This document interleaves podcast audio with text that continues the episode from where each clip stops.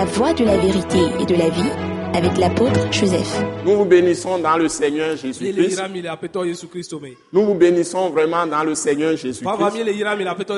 Et c'est avec joie que nous vous apportons encore une très bonne parole de Eh, Dieu.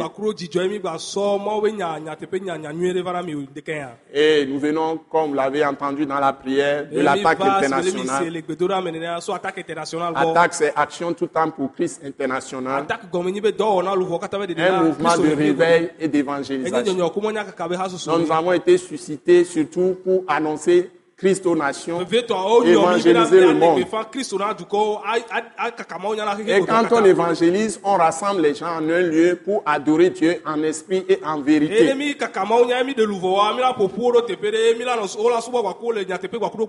Et donc, cela amène à avoir une église saine, une église réveillée, une église mobilisée, motivée, une église dans laquelle règne l'amour, la joie, Et l'espérance, qui sont des éléments très importants pour Dieu. Et lui-même a manifesté son amour qu'il a pour tous les hommes, de, tous les temps, de tous les lieux, de toutes les races, de toutes les le- langues, de toutes les peaux.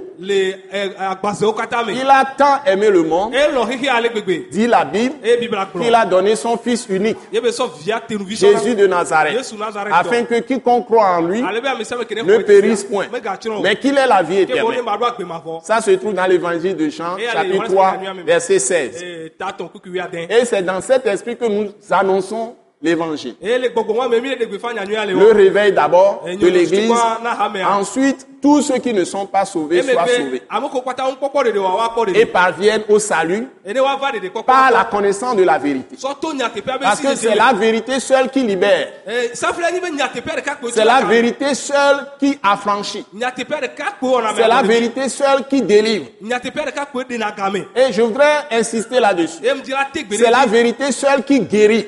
C'est la vérité qui guérit l'esprit de l'homme, qui ressuscite l'esprit de l'homme.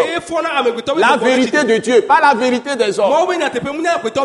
Parce que parfois on fait des arrangements Eh, dans pas sa langue pour ne pas, frus- pour ne pas frustrer l'autre, so pour ne pas- avoir des ennemis.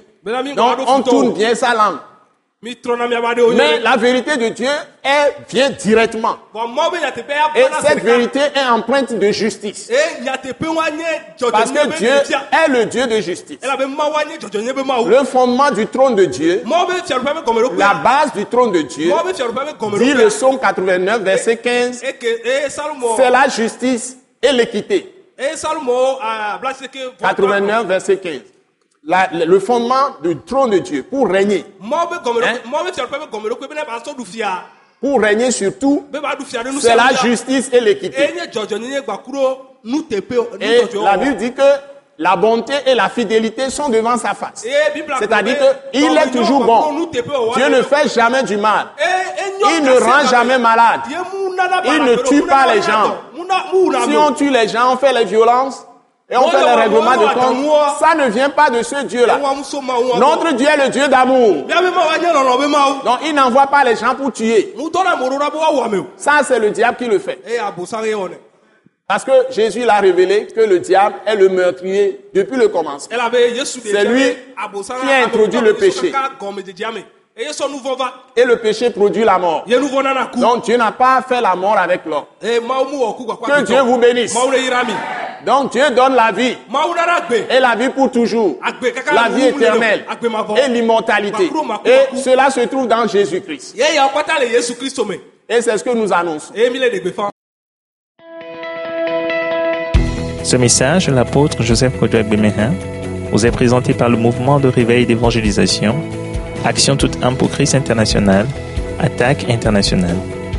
Pour plus d'informations et pour écouter d'autres puissants messages, merci de nous contacter au numéro indicatif 228 90 04 46 70 ou de visiter le site web atacinternational.org.